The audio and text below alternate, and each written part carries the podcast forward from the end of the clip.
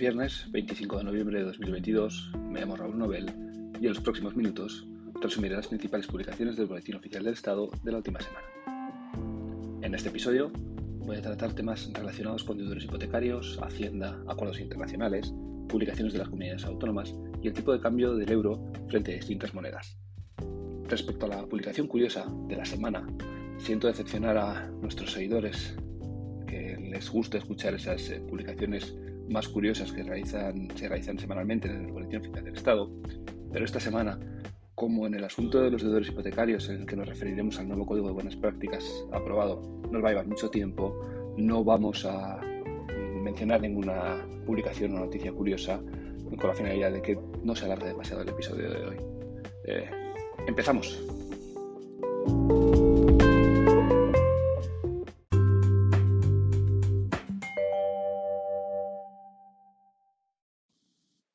En el episodio de hoy, la mayor parte del mismo se va a dedicar a la publicación que considero más importante de esta semana, que es el nuevo Código de Buenas Prácticas Bancarias para Deudores Hipotecarios en riesgo de vulnerabilidad. Desde hace semanas, los medios de información vienen adelantando que el Gobierno y las entidades financieras están buscando medidas para proteger a aquellas personas que tienen un préstamo hipotecario y que, como consecuencia de la subida de los tipos de interés, no pueden hacer frente al mismo. Esta semana, finalmente, en el Boletín Oficial del Estado, se ha publicado tanto el Real Decreto Ley, que establece la forma en la que se aprobará el Código por el Consejo de Ministros, así como el propio Código aprobado por el Consejo de Ministros y que fue publicado ayer, día 24 de noviembre. Este Código de Buenas Prácticas tiene como finalidad aliviar la subida de los tipos de interés. Antes de referirnos a esta publicación, debemos recordar que ya existe un Código de Buenas Prácticas regulado en una norma del año 2012 y que venía siendo aplicado desde entonces por las entidades bancarias a los deudores en situación de vulnerabilidad. El nuevo código tiene una naturaleza coyuntural y transitoria, con duración de 24 meses desde que se ha publicado el listado de adhesiones de entidades financieras, y hasta el 24 de diciembre de 2024. Los puntos más importantes del nuevo Código de Buenas Prácticas Bancarias son que se aplicará a las personas físicas que sean titulares de préstamos o créditos garantizados con hipoteca inmobiliaria sobre la vivienda habitual del deudor o del hipotecante o deudor,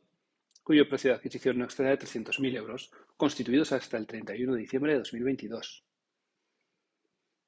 Que los deudores elegibles por encontrarse en riesgo de vulnerabilidad deberán cumplir con los siguientes criterios. En primer lugar, que el conjunto de los ingresos de los miembros de la unidad familiar no supere el límite de 3,5 veces el IPREM anual de 14 pagas, pudiéndose aumentar dicho límite cuando se cumplan otros requisitos. En segundo lugar, que en los cuatro años anteriores al momento de la solicitud, la unidad familiar haya sufrido una alteración significativa de sus circunstancias económicas, en términos de esfuerzo de acceso a la vivienda, o hayan sobrevenido en dicho periodo circunstancias familiares de especial vulnerabilidad. Y en tercer lugar, que la cuota hipotecaria resulte superior al 30% de los ingresos netos que perciba el conjunto de los miembros de la unidad familiar. Deben cumplirse los tres requisitos indicados. Y las medidas aplicables serán dos, es decir, hay dos opciones. La primera,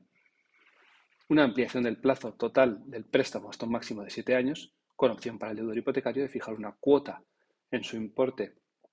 similar al del 1 de junio de 2022 o en el importe de la primera cuota para aquellos préstamos en las que ésta se cargue con posterioridad a dicha fecha, por un periodo de 12 meses desde el momento en que se realiza la renovación a través de una carencia total o parcial del principal. Si se trata de una carencia principal, parcial, perdón, el principal no amortizado a intereses a un tipo de interés tal que suponga una reducción del 0,5% el valor actual neto del préstamo de acuerdo con la normativa vigente. En todo caso, la ampliación del plazo no puede suponer una reducción del importe de la cuota por debajo de aquella que se estuviera pagando a fecha 1 de junio de 2022. Y B, la segunda opción, la conversión de la fórmula de cálculo de interés del préstamo inicial, pasando de una fórmula sujeta a tipo variable revisable periódicamente a una de tipo fijo. Es decir, convertir el préstamo de tipo variable en tipo fijo. La oferta realizada por la entidad en ese caso podrá tener el tipo fijo que oferte libremente la entidad. En todo caso, si se produce la innovación del préstamo con base en el Código de Buenas Prácticas, no se podrá extender el plazo total del préstamo más allá de 40 años de su fecha de constitución. También hay que señalar respecto a este código de buenas prácticas que el deudor de un crédito o préstamo garantizado con hipoteca que se hubiese beneficiado de las previsiones del código de buenas prácticas sin reunir los, requisitos que hemos indicado será responsable de los daños y perjuicios que se hayan podido producir y que no pueda ser inferior en todo caso al beneficio indebidamente obtenido. Y finalmente, se fija también la exención del impuesto de transmisiones patrimoniales y actos jurídicos documentados por las escrituras de novación firmadas como consecuencia de la aplicación de este nuevo Código de Buenas Prácticas. En mi opinión, la principal diferencia entre el Código de 2012 y el 2022 es que la anterior norma ya regulaba los requisitos para acogerse al Código de Buenas Prácticas y que en el actual todo se ha aplazado al acuerdo del Consejo de Ministros que fue celebrado un día más tarde. En ambos casos es el Gobierno quien fija las condiciones del Código de Buenas Prácticas, tanto por Real Decreto de Ley como por el Consejo de Ministros. Por lo que imagino que la forma de hacerlo así ha sido porque se estaría negociando algún aspecto concreto con las entidades financieras y preferían publicar primero el Real Decreto de Ley y terminar de negociar eh, antes de que el Consejo de Ministros fijara las condiciones eh, finales para acogerse al Código de Buenas Prácticas Bancarias. En cuanto a publicaciones relacionadas con Hacienda, esta semana se han producido las siguientes.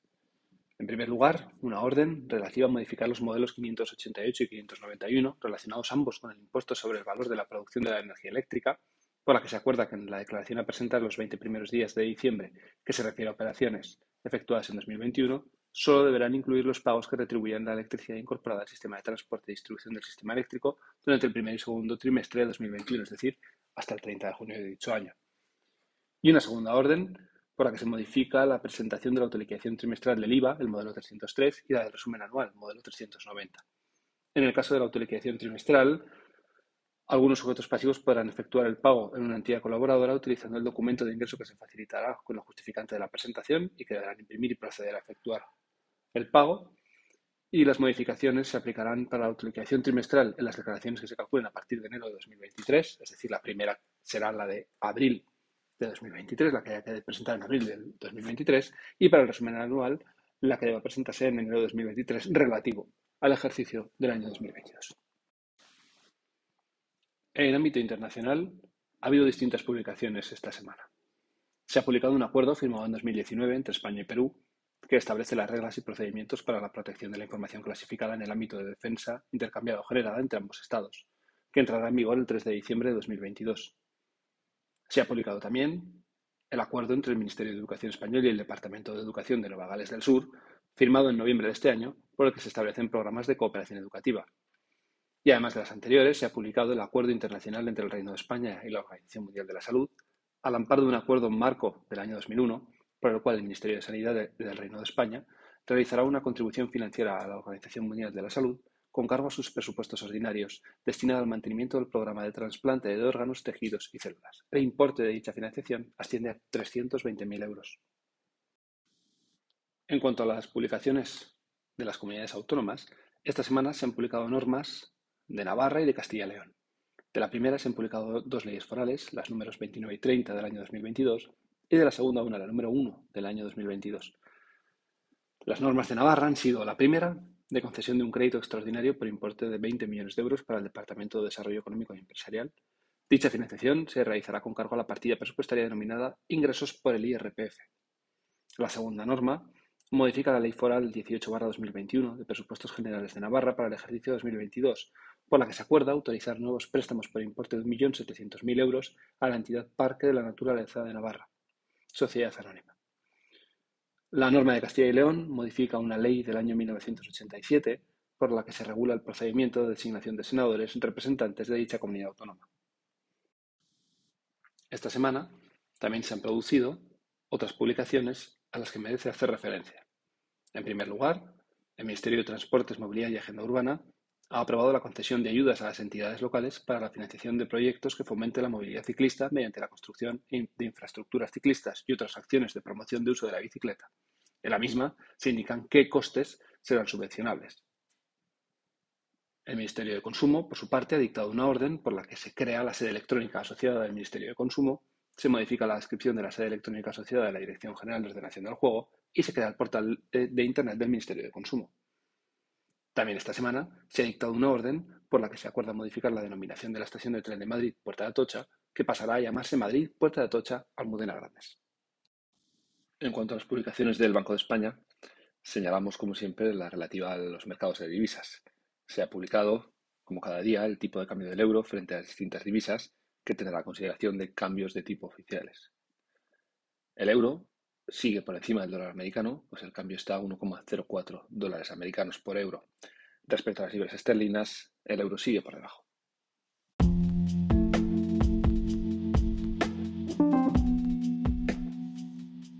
Para finalizar el episodio,